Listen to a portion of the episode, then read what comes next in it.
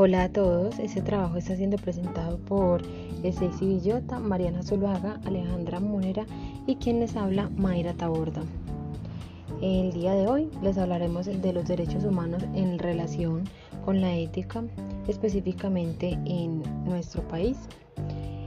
Iniciaremos entonces diciendo que en el mundo constantemente se escucha hablar de los derechos humanos al abordar aligeradamente temas relacionados con personas de color, homosexuales, pertenecientes a determinada religión y demás, sin tener presente al parecer con la facilidad con la que se puede transgredir a otro ser humano. Estamos inmersos en una era tecnológica en donde mucho de lo que vulnera los derechos de otra persona se, naturaliza y se hace viral en muchas ocasiones gracias a la inmediatez con la que se comunica el mundo en la actualidad,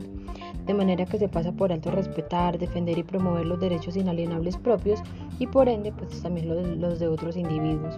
Esto solo por mencionar una de las muchas formas en las que se puede violentar. Por esto, tendremos entonces que encuadrar de manera inicial sobre el concepto global de lo que significan los derechos humanos, específicamente para las Naciones Unidas. Ellos indican que los derechos humanos son derechos inherentes a todos los seres humanos, sin distinción de alguna de raza, sexo, nacionalidad, origen étnico, lengua, religión o cualquier otra condición, los cuales corresponden a todas las personas sin discriminación alguna.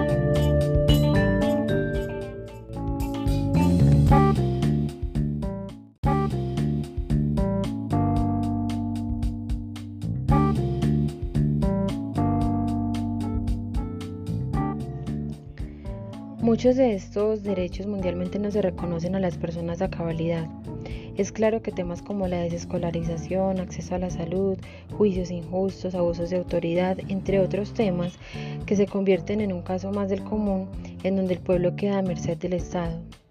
Es casi una utopía leer detenidamente los derechos humanos que se plantearon a nivel mundial y ver lo lejos que está de convertirse en una realidad, cuando hay países con personas que ni siquiera tienen acceso a agua potable con muertes en población infantil por desnutrición, sin una vivienda digna, resguardándose de lo que la naturaleza les pueda proveer para subsistir,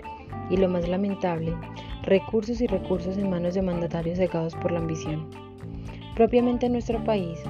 esa población se vuelve blanco de violencia, reclutamiento forzado sin distinguir edades y secuestrándolos, desplazándolos de sus territorios, enviándolos a las grandes urbes en donde simplemente se revictimizan una y otra vez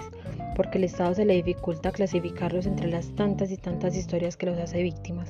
Pese a los reiterados intentos por reconocer económicamente el daño, la memoria de sus familiares y el perjuicio psicológico ya es irreparable.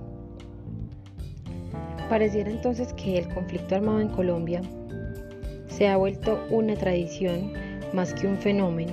pues es, clara que la es claro que la desigualdad que vive el país, en el cual busca un equilibrio por los gobernantes, a su vez por la oposición,